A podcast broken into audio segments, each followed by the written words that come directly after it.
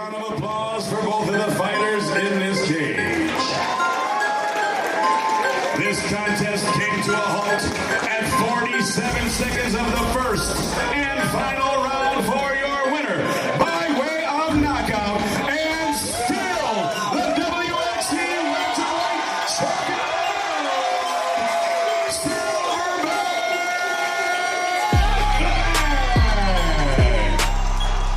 Herzlich willkommen zu der Blanke Schrott. Heute mit Folge 149. Mit mir Klaus Flinte und da drüben in Berlin. Schneller, schneller, wir haben keine Zeit, wir haben keine Herzlich Zeit. willkommen, zu, los. Ah. Herzlich willkommen zu der Blanke Schrott. Heute mit Folge 149 mit mir Klaus Flinte und da drüben in Berlin. Äh, ich bin Friedemann Crispin. Und wer ist da?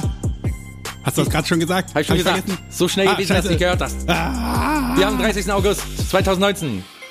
Wir haben es heute vereiligt, wir haben es heute vereiligt, wir haben eine internationale Sonderschaltung eingerichtet, Ja. die in wenigen Sekunden, Minuten, Stunden ihren äh, Höhepunkt erreicht. Ihren Zenit. Und zustande kommt, nämlich. Ja, zustande kommt. Äh, genau, können, äh, erzähl mal kurz, er kommt ja wirklich gleich in die Sendung, uns live zugeschaltet. Genau. Und es ist, muss man dazu sagen, heute eine Folge, wo euer Englisch mal gefragt wird, ist, Ja. bleibt, sein werden muss. Muss. Weil wir haben nämlich den Amerika, ist das ganz amerikanisch, äh, amerikaweit? Ja, ist äh, Detroit. Aus den Vereinigten Staaten den Weltmeister, na, da muss es ja weltweit sein, fällt mir gerade auf. Er ist äh, äh, USA-weit der Weltmeister Ja, im was für ein Schwergewicht? im Weltergewicht. Welter, Weltergewicht. Er ist Welter, also WXC Welterweight Champion of the World. Und was sagen. ist Welter? Also was für Klassen gibt's da? Er ist so, Ist ein- ist so Mittelgewicht, so Welter Mittelgewicht ist so liegt nah beieinander. Okay, und in so einer, in so einer, für, für jetzt die ganz Leute, die es wirklich, die gar nichts damit zu tun haben, ist quasi so richtig äh, äh, ähm, brutales Boxen quasi. Ne? Aufs Boxen, Maul. Na, Mixed, Richtig. Mixed Martial Arts sagt man, ne? MMA. Werden vielleicht einige kennen, so dass da, wo manche sagen, hier im Käfig, im Oktagon, Genau, so Cage-Fighting-Kram. genau. Den Menschen, den wir heute begrüßen, Willis Silverback Black, äh, das ist ein ganz feiner Kerl, so privat. Nur im Ring sollte man ihm nicht auf den Schlips treten, wenn er dann einen umhat beim Kampf. Ja, das wäre auf jeden Fall ein Fehler. Der wird doch keinen Schlips umhaben. Nee, ich habe den mal entdeckt im, bei YouTube und habe gedacht, meine Fresse, ähm, da war der noch Amateur und habe gedacht, meine Fresse, ist, das ist ein ziemlich herausragender Kämpfer. Äh, Den, finde, den fand ich, den habe ich den so ein bisschen beobachtet und fand den so gut, dass ich gedacht habe, da machst du mal ein Kunstwerk von dem, so ein, so ein Linolschnitt. Und das habe ich ihm einfach mal nach Hause geschickt, nach Amerika, nach Michigan, Detroit. Oder Detroit, Michigan. Und ähm, Genau, darüber hat er sich halt gefreut und wir haben uns so angefreundet über den Weg und jetzt schreiben wir manchmal so ein bisschen und äh, ich kommentiere manchmal meine flachen Kommentare finden manchmal Platz in seinen Posts auf Facebook oder Instagram. Ja, und so ist dazu zustande gekommen, dass er sich da, er weiß ja auch, sag ich mal gar nicht, was er da macht, wenn er sich bei uns in den Podcast da Nee. herablässt. Aber wir haben ihn heute da und hoffen, dass er bald, äh, dass wir ihn bald in dieses Gespräch einbeziehen können. Verwickeln können. Mein Englisch, wie gesagt, nicht so perfekt, deswegen haben wir auch ein paar gute Lacher heute wahrscheinlich für die, die Englisch können. Äh, und Friedemann muss mir da manchmal außer Scheiße helfen, aber kriegen wir schon beide hin, glaube ich. So, dann beginne ich mal, ne? Go for it. And now, talking out of the black corner, a fighter with a record of seven wins and two losses, fighting out of and representing the Motor City Detroit, Michigan. Ladies and gentlemen, here's the reigning, defending WXC welterweight champion of the world, Willis Silverback Black. Black. Hey, having me, guys. Hey. hey, it's, it's so great to have you on. You're um, definitely our most famous, most mo- most fancy guest to date. Yeah, of course. How's it going? It's going great. It's going great, guys. I'm in uh, I'm in the middle of a camp right now, um, trying to prepare for war. Uh, I'm not even hundred percent sure on who my opponent is. I just think I know who it is because we have a verbal acceptance. But I learned not to hold my breath on those things. I had uh, three opponents this camp already that dropped out just before signing the contract. So I learned not to hold my breath. Okay, so I, I'm excited as a snitch at a gangster party. Unfortunately, I do not speak English very well, but English is the second mother tongue of my friend Friedemann, so he'll have to make sure that I don't uh, make so many mistakes. At least we have something to laugh about. Yeah, if you if you like uh, make uh, make a mistake that will uh, like embarrass us, I will I will stop the whole show. Yeah, but but uh, you you already got into it. So you mean you're um, you're about to fight an opponent and you don't know who it is before. Correct. I only have an idea of who it is. Um, I had someone just accept. Yes, I had someone drop out yesterday and then a new person accept, but it's verbal. There's no contract yet. Uh, and as long as there's no contract signed, um, nothing's guaranteed. Even if the contract is signed, you know, guys get hurt all the time. Um, so I'm not sure of who my opponent is 100%, but I have an idea, and I'm just going to train the best way I can to prepare. For, yeah, yeah. That's what I was thinking because you probably have to uh, be have a very specific training to your specific opponent, right? Yes. Yeah, and so why do they drop out? Because of injuries or? If, if it's just me being honest, you know, um, it's for multiple reasons, but I think the number one reason is uh, guys don't want to lose, and uh, and I don't think that, and I'm not you know, saying that in a in an aspect of saying like I'm just gonna beat everybody, but I think that a lot of the guys that I'm competing on a local level are um are I'm a hard guy. I think I'm a hard, a tough opponent for anybody. Oh yes, of course you are. So I think that um I wouldn't get my toughest challenge until I made that step into the UFC. when will that when will the fight take place? Do you know? Uh, September 25th. Okay, so it's like a month almost, Yes. and you you you don't know uh, who you're training to beat up, basically. I'm, gonna just I'm gonna train right now. I got a guy that verbally accepted, so I'm gonna just train for him. But I've already trained for three different people this camp already. But um, I mean, my skills can only grow, and I can only get better. So no complaints on um, on you know what's happened. What's happened has happened. Uh, there's nothing I can do about it at this point except continue to move forward. And we can watch it on, on um, UFC TV, uh, signing up and then pick a pick a um, um, what was a fight pass. Yes. Yeah. Yes. Exactly.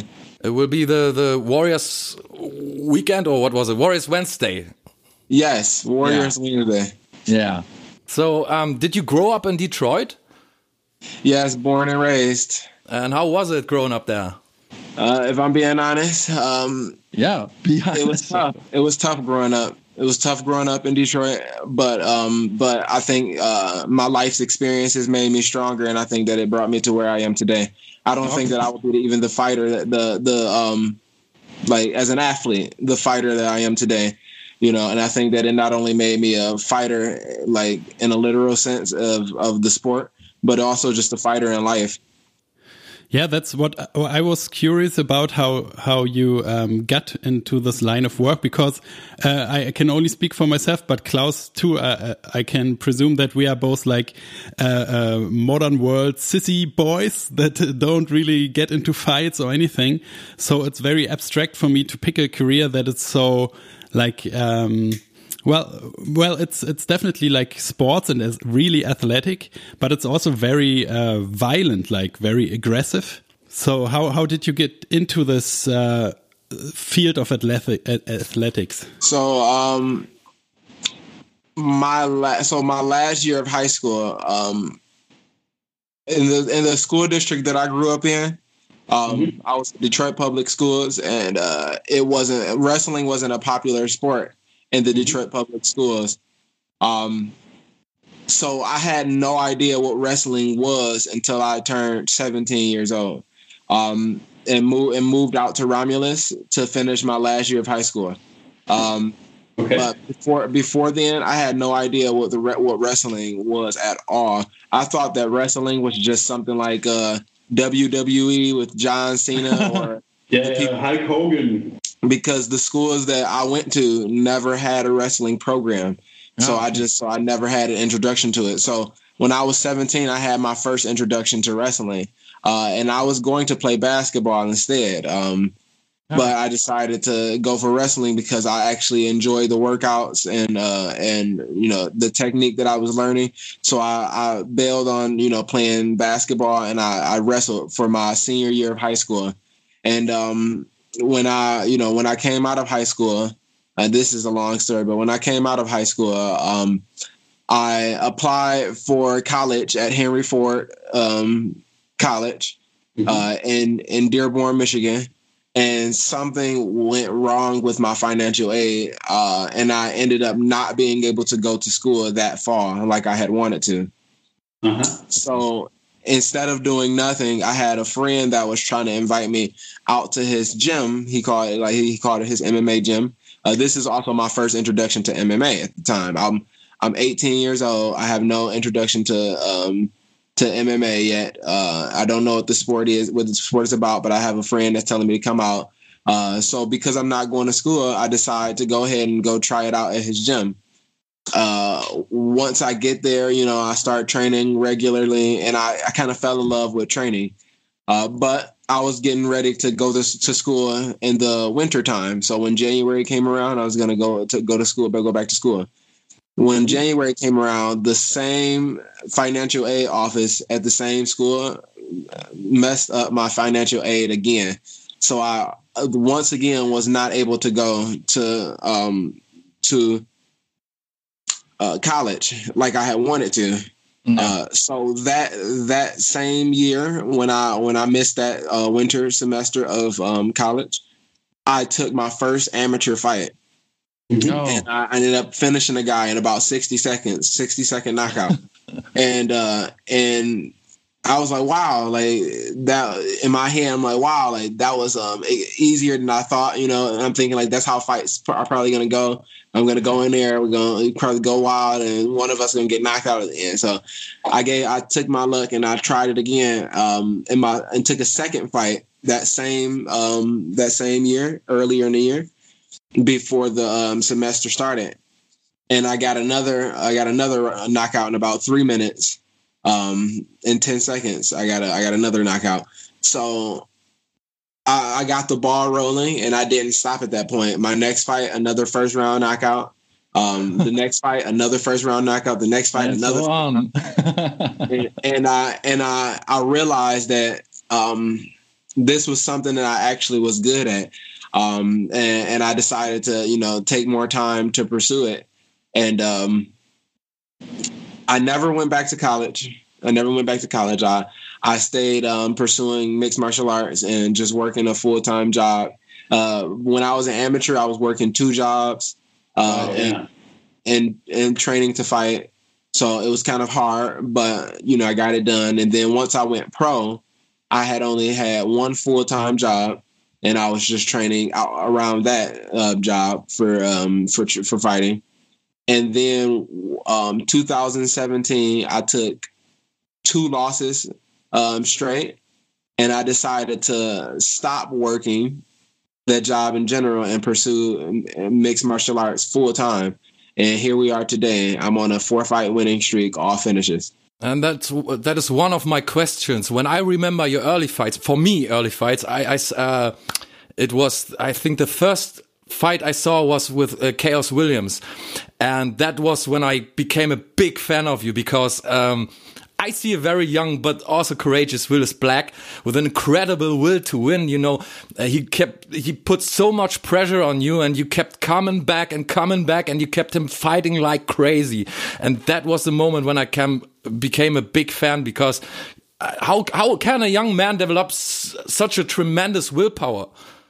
I mean, I think that the um, for me, I don't think um, it was uh, so much about the willpower. I think it was more about my upbringing. And that's what I mean by, you know, it was tough growing up in Detroit. It was tough growing up in, you know, in a, in a household that I grew up in, you know, um, yeah. It was. It's not my first time, you know, being hurt. You know, the first time I ever got um got beat up bad enough to go to the hospital, I was six years old. Oh, it was also yeah. the first time I was knocked unconscious, you know, by a grown man. So it's not like it's not my first introduction to fight fighting. You know, I've been having to fight my entire life. Uh, okay. this is nothing new to me. Now I just get paid to do it, uh, and and it's more in a controlled environment, uh, which is actually safer for me. Um, yeah. And now I'm a grown adult, uh, a full man. You know, uh, yeah. which growing up, I'm a young kid having to fight for my life all the time.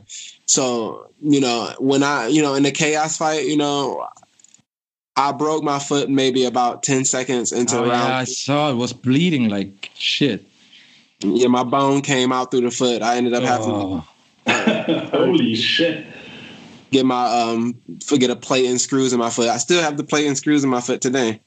Uh, but you um, know, yeah. oh, yes, Uh, the second fight I watched right after the chaos fight was the um, um, WXC 65. I think it was Josh Bruckner.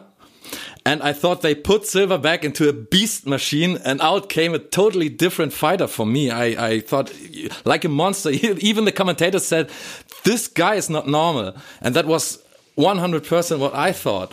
You were more focused in my eyes, more confident, more aggressive, stronger, and and just another fighter. I mean, you know, that was my first fight. I saw the Chaos fight, and then I saw the Bruckner fight, and it's so impressive how strong you are going forward, vicious ground and pound, and crazy. And and and the the fast Eddie fight. I mean, you took 45 seconds or so and put him down. He's he's a UFC vet, right?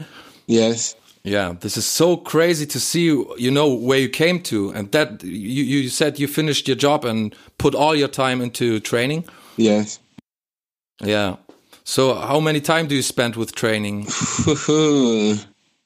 I train just about every day but Sunday. Sunday is my family day. That's the day that I, I take all day to spend with the family.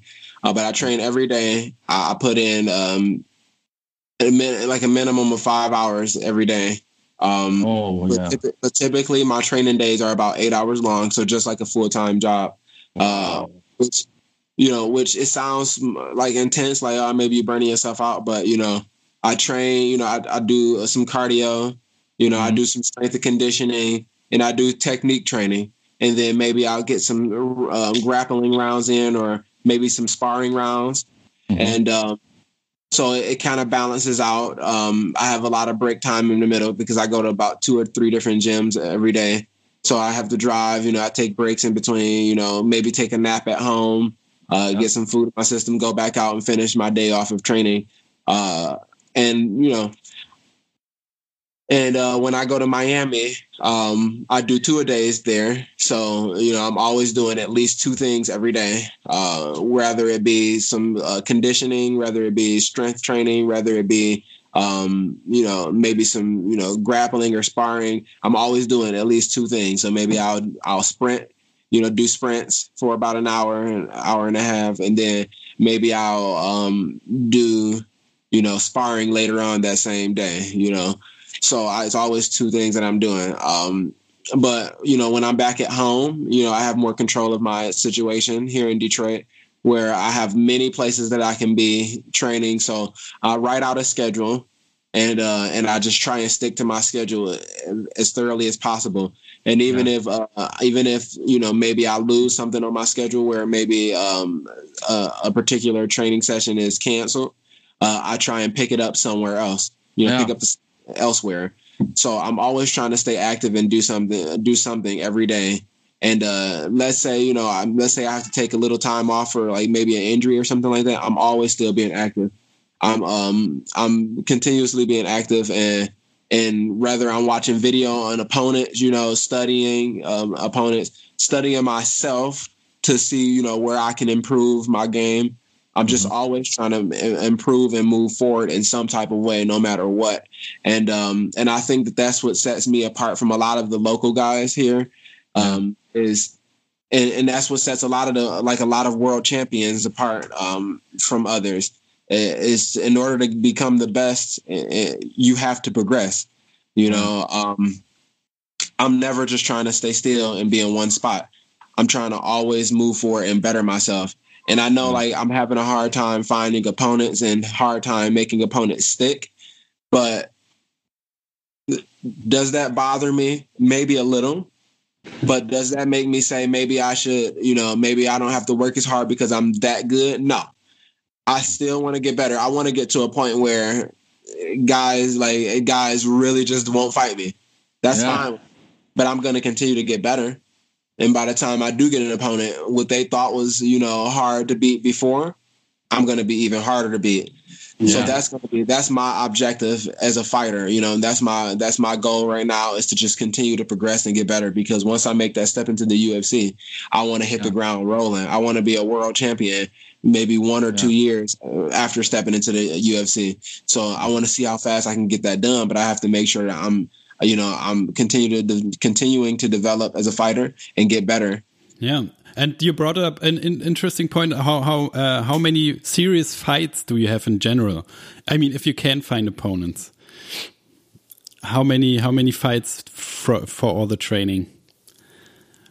Um, can you um, reiterate that question? Yeah, yeah. I mean, I mean, because you're putting so much time into the training, so um, you probably have to have like uh, uh, you have a specific goal with uh, getting into the UFC. But how um, uh, how many like actual fights do you have with with serious opponents, like major fights? Oh, with serious opponents. Um, I mean, I like to think that all of my opponents have been serious opponents. Um, maybe, maybe uh, things got you know changed a little bit um, from me coming back from those uh, two back to back losses versus two serious opponents. Uh, probably uh, two of the hardest opponents that I've had to compete against. One guy um, was a Bellator vet, and um, the the first loss I took was to a Bellator vet who's um legit uh, monstrous record, a lot of pro experience. I was maybe about three and zero when I fought him,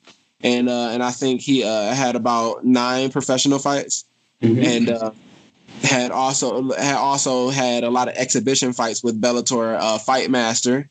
Um, so you know he he he was a runner up for Bellator Fight Master. So I like I had a really tough opponent in front of me then. Um, and I took a loss against him in a big moment. Like that was probably the biggest moment of my career up to that point. And then I turned around and I fought a guy who's now in the UFC, uh, fighting at 185 and 205, uh, Dequan Townsend. And and I took a loss to him as well. Um, and I think that you know those two losses like that, um, being finished like that, um, made me reevaluate what I what it was that I was in this sport for and what it was that I needed to do to achieve what I wanted to achieve. And and I took about an 11 month layoff uh, Oh, wow. to come back to come back stronger than ever before. And you can see a huge difference in yes, the way of that, you see a huge difference in the way that I'm um in the way that I uh, approach these fights and the way that you know and just my physical stature you can see like the physical difference in my in my frame and body uh, you can see the difference in my technique so that like i said like my goal is to continue to improve and to for people to be able to recognize these differences and see the improvement because i want to be the best you know i want to be the best one day but i also know that nobody is going to be the best and stay the best so I have to make sure I keep that in mind because it'll always drive me and motivate me to get better. And the moment that I get comfortable and feel like, oh, I'm the best and nobody can beat me is the moment that I should just retire because Yeah. obviously, you know, my motivation and drive isn't there anymore. And how did you come to the nickname Silverback? Who gave it to you? Um, so my first um, amateur fight. Uh, so everybody, you know, when I used to train in the in the gym when I first started as an amateur, before I took my first fight, um, I got sponsored by the gym. They were like, "You can train for free. Like, dude, you're a beast. We want you to uh, to fight. You know, behind our name." So they sponsored me because I was like really good in the gym as far as like as the athlete that I was, and, and you know, starting off. So they sponsored me, and they always used to say, "Man, you a beast. You're like a gorilla. You're like a gorilla. Yeah. Strong, right?" um, and when at my first amateur fight, I um, was in the back locker room, you know, warming up, and the commentator came out and said, "Hey, you don't have a nickname?" and and my coach Craig Crawford said, "Willis the Gorillas." and I said, I said that's so silly, you know. I said that's so silly. Like I don't want to go Willis the Gorillas.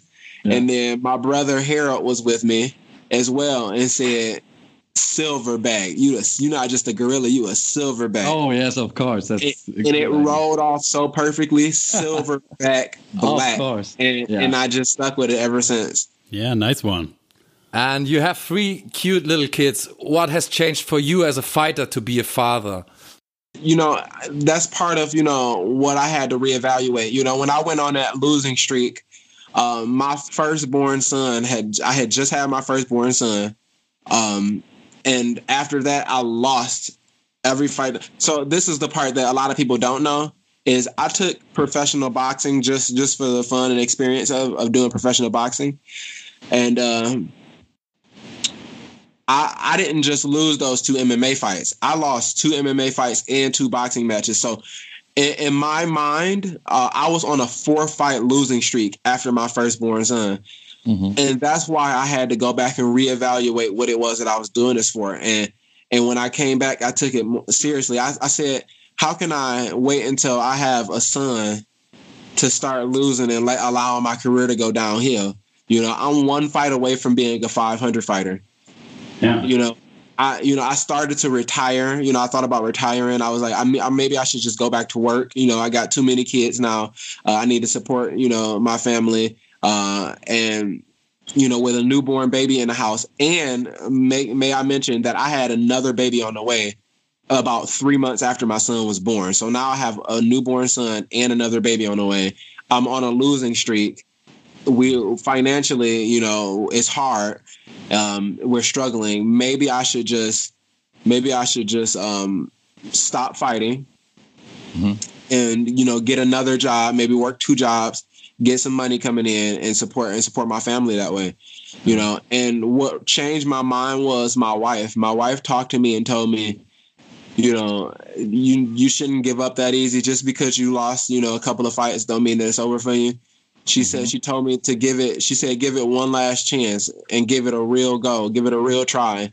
And Yeah. if it doesn't work for you, then you can always go back to work. Oh yeah.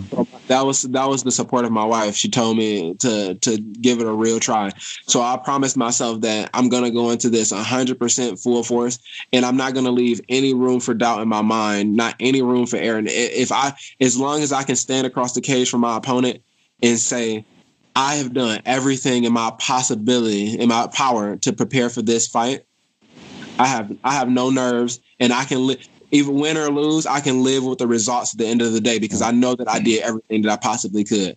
Yeah. And I and I promised myself that in a in a day that somebody beats me, they have to beat me. I will never again beat myself. And would you wish that they also become athletes or do any sports? Your, your yeah, children? I would hope that um I would hope for hundred percent that you know all of my children become active in sports and activities. But the thing is that I would never push them and force them to do so. Yeah. I would only try and encourage them to find something they love and stick to it.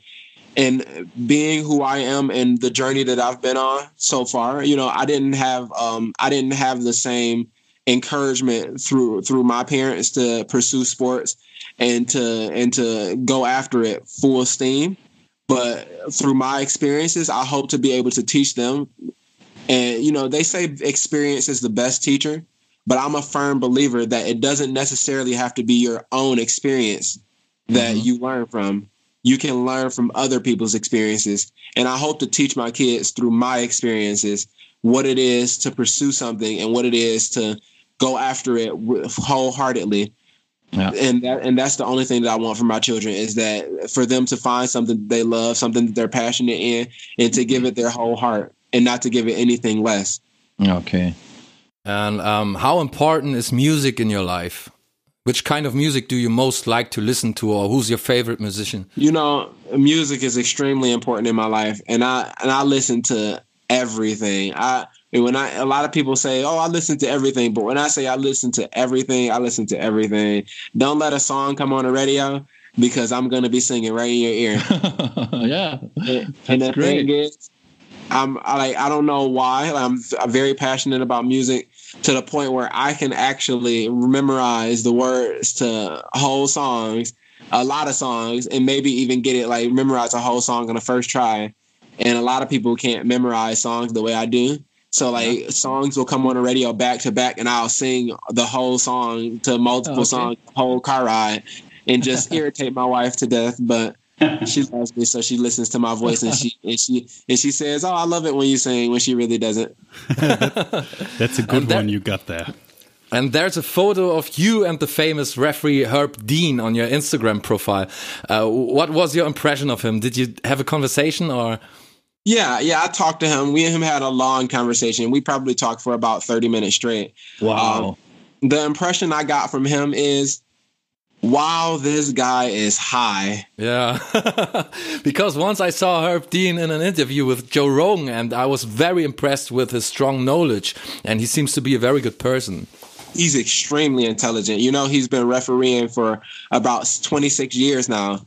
Uh, he got his introduction into mixed martial arts a long time ago, and um, and like just a man that's been around the sport for for the longest. Uh, I think um, you know a lot of referees make mistakes. People point out the mistakes that Herb Dean makes, but I've seen him make some f- phenomenal calls that anybody could have missed it. Mm-hmm. Anybody could have missed it. I've seen him get bashed about calls that he made for, and then they replay the video and then realize that oh, he must have seen that. That's why he stopped it. You know, people are Yeah, like no, yeah. early stoppage, but you know, but he he makes decisions and this is you know one of the points I brought up um, earlier as far as uh, you know of how I how how I think, and he thinks the same way. He has to make decisions on the go based off of the information he has available at that moment in time, and he has to use Yeah. his best judgment. And whatever decision he makes, he has to live with the results of that at the end of the day. Of the, at the end of the day, and, And a lot knows- of people don't understand that concept. But I, I respect him as a referee because I see him make a wonderful calls. You know, and sometimes it's not always you know consider consider the best call, but I can see why he makes that made that decision Yeah. and and I can accept that he made a decision based off of the judgment that he had to do at that moment in time. But you know, talking to him, I honestly believe that that guy is high all the time because every time I asked him a question or made a statement, he had like a long three second pause where it seemed like he was still waiting for me to finish my sentence, but I was done already talking. And then he would go ahead and answer. It was just weird. It was weird talking to him, but he's very intelligent, very knowledgeable, and a really nice, cool guy. Yeah. Um, and, and I told him that uh, I told him that I'm gonna see him again soon in the octagon of the UFC, which I'm pretty sure he hear people say that all the time to him. But when I when I said that, I knew I knew in my mind I said he probably hear people say this all the time. He like yeah whatever, but I'm really gonna see him and I'm gonna remind him like, do you remember me?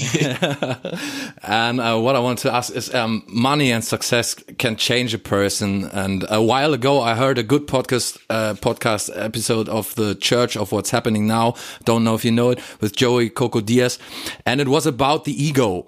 He said that money and fame doesn't really change people; it's their ego. And best example is Conor McGregor, which is an outstanding and very talented MMA fighter, but also he's very rich and famous. So, what do you think about McGregor's behavior in uh, in the UFC and especially the punching an old dude in an Irish pub thing? I got a lot of things that I that I think about McGregor. First of all, I think I believe that it's a very strong possibility that these events are a hoax yeah. and that, that they're just for publicity. yeah. And the reason why I say that is because you cannot be that big of a dick that you would punch an old man in his face because he didn't want to try your beer. Like Yeah. that to me is outrageous. He should have been in jail 20 times over Yeah. for some of the things that he's done. Um, assaulting people in public, assaulting other fighters, not you know w- without even having a contract. You you get paid to fight for a living. Why are you fighting on the streets? Why can you punch a guy in his face in a bar and not have any type of criminal charges pressed against you yeah. in any type of way? That's it doesn't crazy. make sense. It doesn't make sense to me um, how this can happen. How can this continue, continue continue to happen? And nothing, you know, there's no um, uh, there's no consequences behind it. Uh, Mhm. I think that I think that he should have been even reprimanded for um, attacking uh, Khabib's religious faiths and Yeah. I thought Yeah. that that might have been the most disrespectful thing out of everything he done, whether it's real or fake. Out of everything he done, he's done. I think that might have been the worst thing to do is attack is attack a guy's faith and culture. You know, I think that that's, it doesn't get any more disrespectful than that. Yeah, But- right. But to be honest, he's very entertaining, not just in the cage, but as a person. He's like his own personal um, uh, reality TV show guy. Uh, and I think that that sells, and that's what makes him a lot of money. And that's why I believe that a lot of these things can be a hoax. But don't you think it's bad for the sport? It's so bad for the sport and for the kids who you know who love him. It, it, it, it is bad for the sport to me, but I don't know if it's bad to the sport for everyone. And I, and mm-hmm. I can only speak for me and say that I, I think that I think that he's a if those things are truly happening, I think he's an awful person. Yeah. But if these, but if it, if it's a hoax, like I think that it also could be. I think that he's a genius because he brings a lot of attention to himself. You know, mm-hmm. he talked himself into. This is the point I'm making. He talked himself into mm-hmm. a hundred million dollars. yeah. He talked himself into a hundred million dollars. Dana White, Dana White, or whoever cuts the checks for the UFC and negotiate these these prices, he has been he has been paid the highest purse out of any UFC fighter ever Yeah, to, yeah. to the cage. and he allows him, and he allows him to to, to fight uh, Mayweather. You know, it's like he can do everything he wants to, Yeah, in my opinion. This UFC should have suspended him after uh, after a couple of incidents, but they didn't. They kept him, you know, and I don't, Yeah. yeah, don't understand how he can how he can do certain things and get away with it. I don't think it's that much money and fame in the world that can get you out of some of these situations. But obviously, I'm wrong, or it's a hoax. Yeah, maybe he's bringing a bit of the WWE uh, pizzazz to the whole thing. Exactly. And one more question is: um, Do you sometimes feel sorry for your opponent after winning a fight? I do. you know, I I felt very bad about my last fight. Oh, Um, yeah. It took it, it maybe for about the first two weeks, and then I got over it. But and I realized, okay, like this is a part of fighting. You know, he he knew he was stepping into like okay. Um, but you know, at weigh-ins, me and him stood up face to face, and I was like, you know, it, it seemed like a pretty even fight. And then we stepped in there there after you know the day of the fight, and and I just felt like you know a lot of people keep telling me like he was the same size as you, but like I'm a very um I'm a very dense person, you know, as far as like my frame and my muscles. So even though I might look the same size as somebody, I have like more dense muscles, more muscle, not a lot of fat, and um and we look the same size, but I might just be that much more powerful than you. And I Oh, felt yeah, bad. true. I was like, I felt like I kind of um I kind of ragged out him around the cage, you know. And, and I don't think that he even had a chance, really, technique wise, after I punched him the first time and he dropped to the canvas. I felt like I knew the fight was over at that point in time, but like Yeah. watching it back and, and seeing like how you know how heavy my punches was on him, I did feel bad because I was like, you know, any any hope that he had of getting back in the UFC or something like that, I felt like was just over at that point in time. Like Yeah, yeah, yeah. I don't maybe he wouldn't have went back to the UFC anyways, but like if he did have any hope in his heart to do it, do so, that that hope I think is gone. I think that hope left more and more with every punch. And I was waiting for I was waiting for weeks for this fight, and and and I, I waited the whole fucking night, you know, till the morning, and then you come in forty five fucking seconds and just kill him.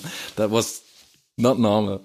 And that's kind of what I wanted to ask you about too. How do you prepare for a fight? I mean, uh, not not training wise, but like mentally, because you have to to you have to be in a certain mindset, I, I guess, to to be aggressive. And how how does it feel to to be bef just before a fight?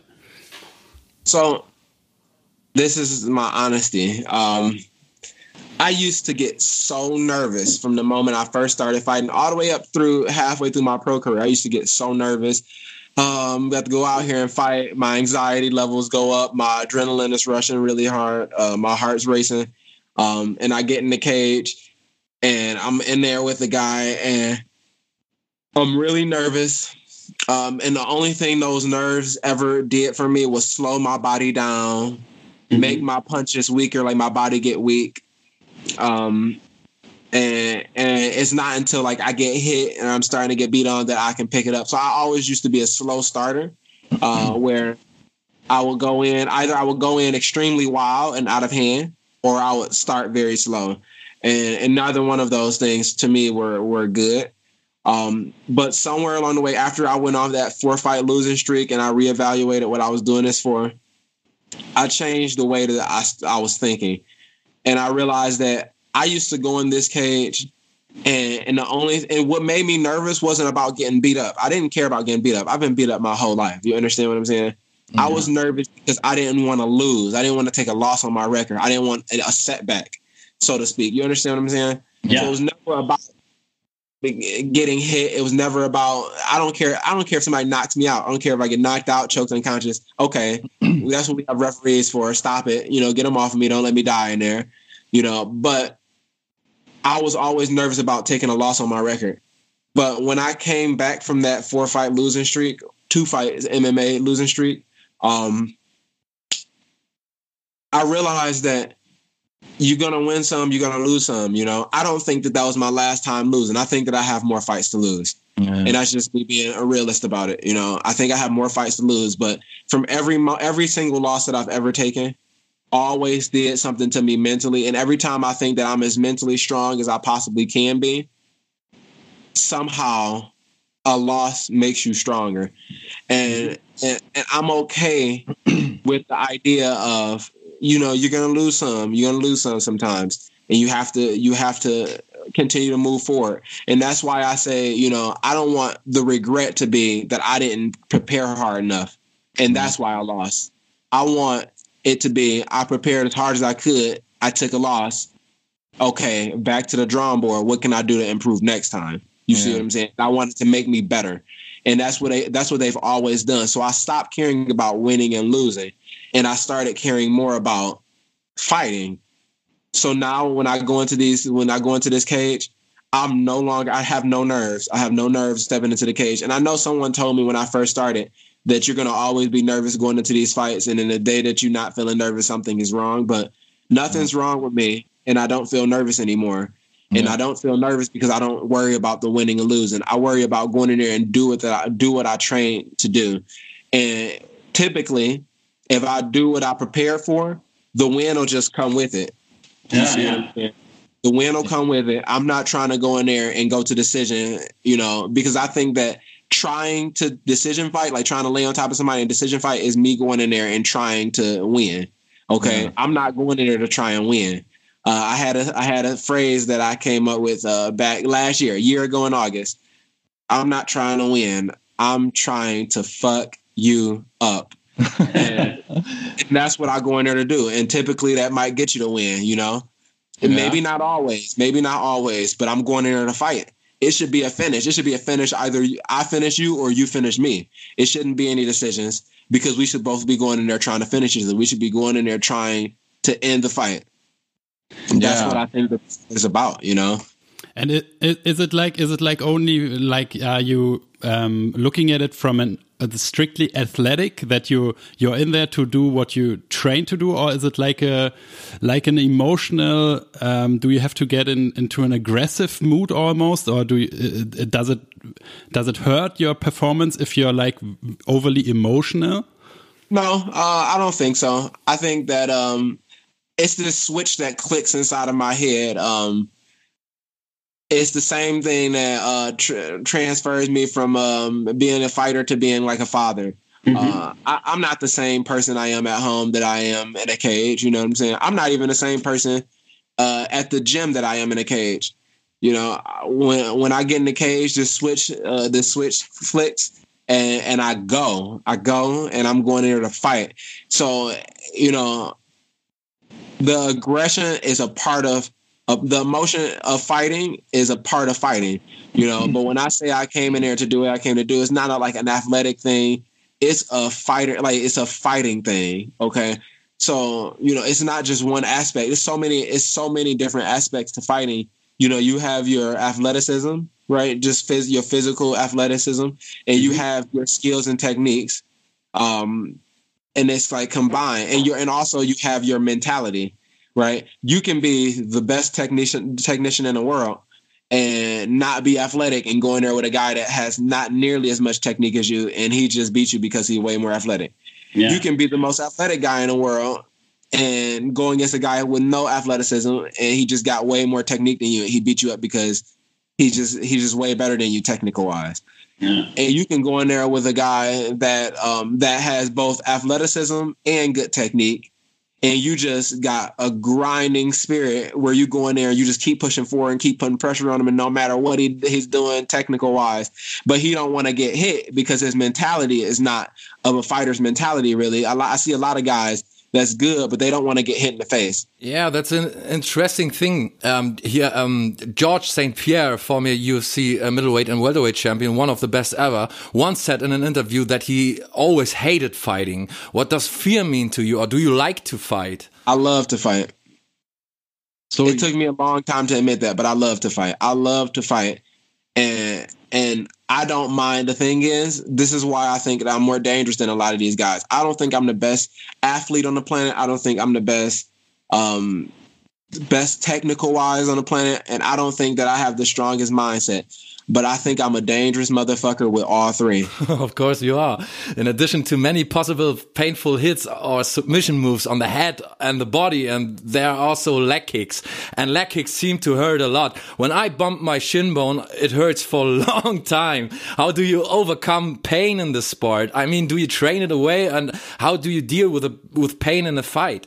Oh well, you know, for me it might be a lot different. A lot. I, I had a couple people ask me that too, and my answer is um, my answer is the same. I and a lot of people think think it's different. So I don't know what what every I can't speak for every other fighter because I've had multiple people tell me I'm crazy for feeling this way, but the truth is I don't mind the pain. I really don't mind the pain. The pain is pain. My thing is if if I'm in pain but I'm still operatable, I'll keep operating regardless of how much pain I'm in. If I'm still if I'm in pain and I'm still I'm still conscious, you know, if I if I hurt my leg, you know, from getting leg kicked, but I can still walk on it, I'm gonna keep walking.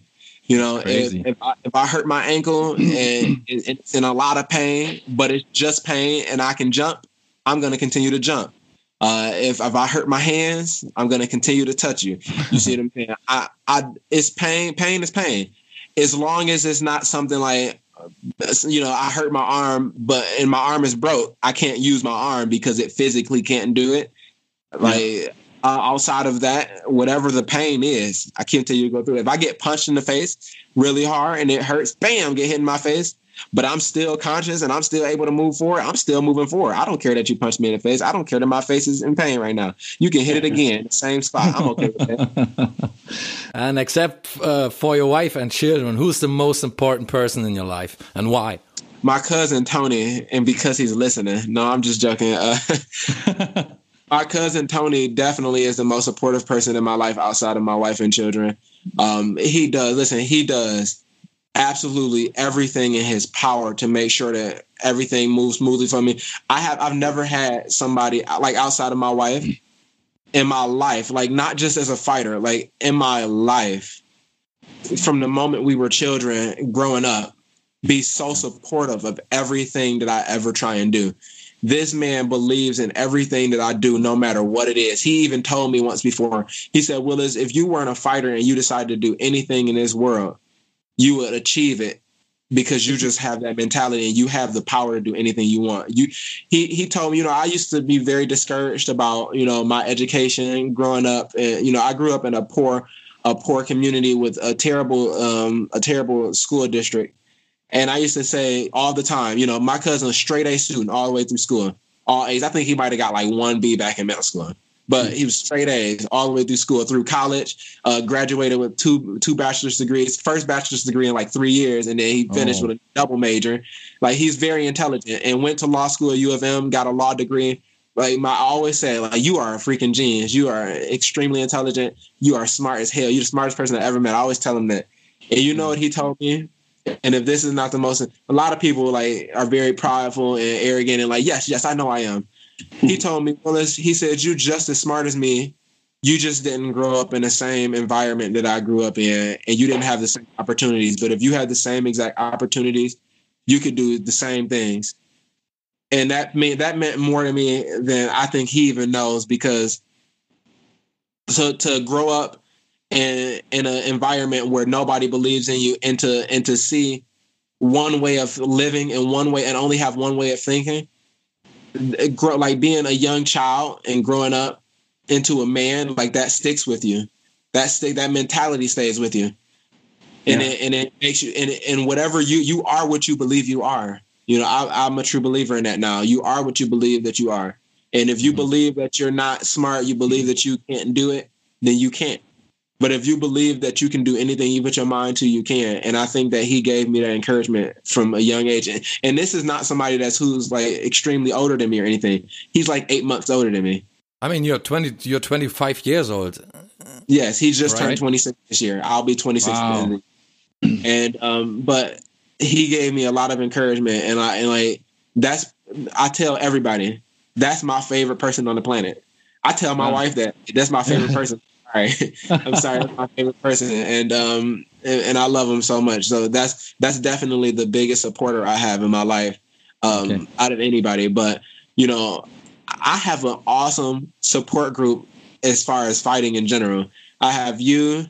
I have I have uh, like coaches. Like I have a good support group uh, as far as you know who supports me in my uh, career moving forward, and and I just appreciate everybody who um who believes in me and wants to see me succeed. Yeah. And um, imagine you had the power to change something fundamental in America. What would it be?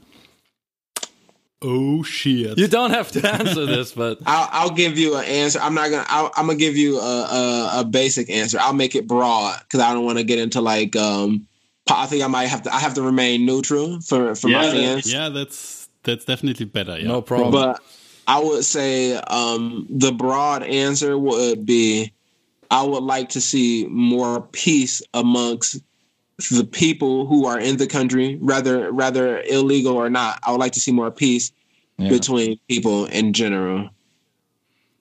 So I would change change the way we see each other as a as Yeah. a country. And if you could turn back time, would you do something differently from today's perspective? I think everything that I've done in my life has brought me to where I am now, and I'm and I'm happy with where I am now. Okay, yeah. And what would you have become if you ha hadn't become an MMA fighter?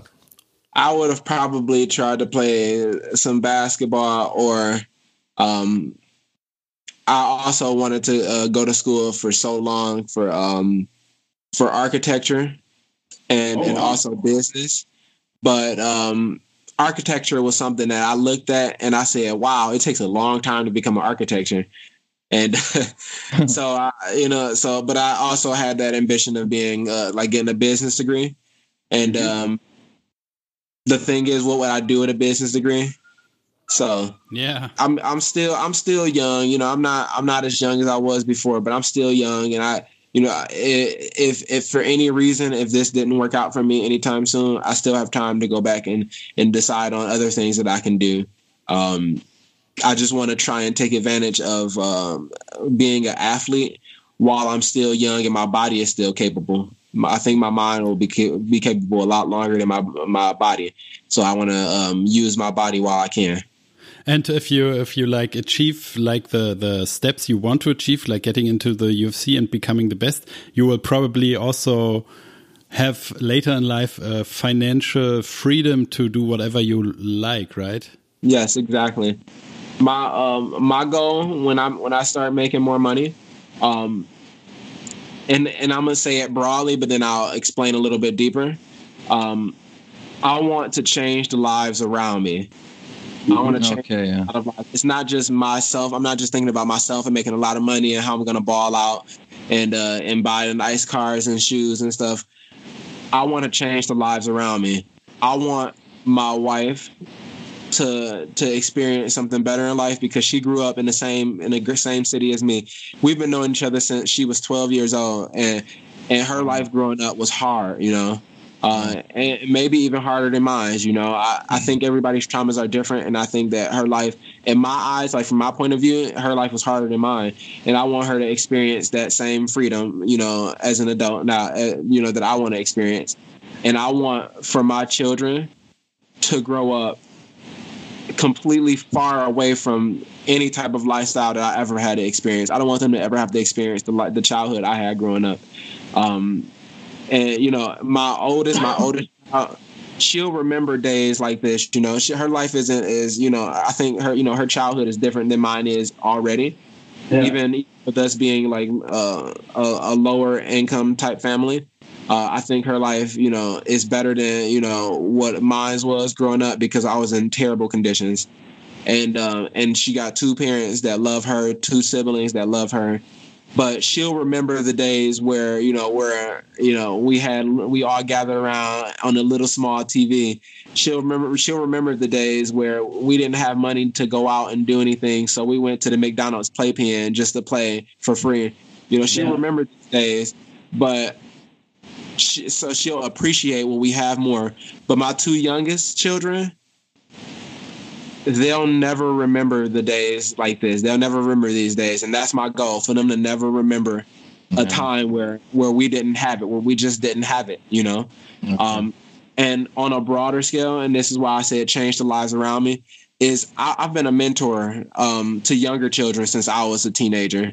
Uh, when I when I um, came out to Romulus to finish my last year of high school, I started mentoring at the Boys and Girls Club uh, as a volunteer and then I um, I got a job as a student as a student um, aide, which is like a, um, a member who was also working for the Boys and Girls Club, like a, a student um, worker, and uh, and mentoring children. And then I, you know, when I graduated high school, I started working there as a um, as a part time program staff. And I've I mentor with the Boys and Girls Club for about five years, and uh, even today I still mentor um, as a volunteer, and also I'm a volunteer wrestling coach at uh, at the high school that I went to school at. And um, so I try I volunteer a lot because I love to give back to my community in some type of way. But I would like to do more for my community, and I would like to change the lives around me in a, on a on a larger scale. And uh, and show these kids that it's you know especially the kids that's going through hard times in their lives you know at childhood like being a mentor I've seen a lot of things I've seen kids that come to the Boys and Girls Club because their parents just simply don't want them at home bothering them. Uh, I seen kids that was at the Boys and Girls Club because their parents are always working. It was like a kind of like a daycare center, you know. And I seen kids that come there and, and they're in a single parent home where you know maybe mom has to go to work and you know don't have you you know don't have nobody to watch the kids no no support from dad. And these kids don't have father figures. And and I became that father figure for them every day you know Monday through Friday every day after school they come and see me. And I was that that positive male role model. But the feeling is wonderful being knowing that you can be there for those children you know and I want to be there for them in a traumatic way. And even mm-hmm. when I you know make more money you know I think that it takes a lot of a lot of humility to understand that regardless of how well I'm doing, that nobody is nobody is smaller than me, you know, and that we're all the same, and that my path just, just so happened to lead me somewhere different that made me uh it put me in a more successful spot and I want to make sure that you know that our young kids understand that you know and that no matter how hard it seems that you can you can continue you can find a way out you know and I want to give back in that type of way I want to be there for the boys and girls club still I want to be there for the, you know, for this high school still. I want to be there for more people. I want to be able to do it on a larger scale. And if I have more resources to reach further, that's what I want to want to reach further with the resources I have at hand. Yeah, it sounds really good. We uh, definitely wish you all the best of luck with that. It sounds like you're you're a good person to be in that spot w- to have that much influence and spread some of the peace you were talking about earlier.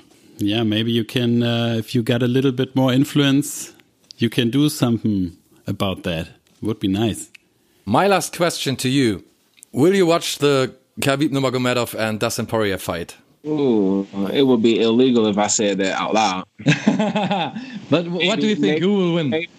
Maybe I'm not saying that I do, but maybe it's a website that I can go and stream these things. Who do you think will win? Um, Magomedo, Yeah, that's what I think, think too. too. definitely. That's that's what I truly believe. Yeah. I think he's just too good. I think I think um his grappling is just so strong that it's going to set up his hands really well. It's And I amazing. think, It's that, I think that once it goes to the ground, it's a wrap. I think that I think that both the guys have a chance on the. I think Dustin has a better chance on the feet, Mm-hmm. but I think that um I think that the grappling can set up a, a lot for um Khabib on the feet yeah. as well. But I also but I also think that um no matter how, you know where the sh- I think that both guys have a chance on the feet, you know, as far as you know getting a finish or something. But I think that Dustin has no chance, absolutely no chance at all on the ground. No. So if if you look at it in the aspect of who has a greater chance, uh, I think Khabib just has a better chance over because I think Dustin has no chance at all on the ground. He doesn't. Yeah. He doesn't. I'm bigger than I'm bigger than Khabib, and I think that I have no chance on the ground with him. Just being honest. And w- w- when will be your your next fight on uh, 28th September? September 25th, the Okay. last the last Wednesday of September, Warrior Wednesday seven. Yeah. So, boys and girls, get the UFC Fight Pass on UFC TV. Sign up, uh, pick a UFC Fight Pass plan, and watch the fight. This will be crazy. Yeah, and uh, definitely, uh, what can people do to support you? Like, do uh, your uh, social media presence and stuff like that? Yes, uh, you know, if you if you um, are a Silverback fan or you want to, you know, you want to, you know, get into watching more fighting or you want to see something exciting, follow me at Silverback Black on Instagram, Silverback Black on Twitter, and Silverback Black uh, on Facebook. Uh, That's what we put in the show notes. that that if you want to see excitement, hashtag no decisions. Yeah. Thank you. Thank you so much for coming here. Thank you guys for having me. I really appreciate you.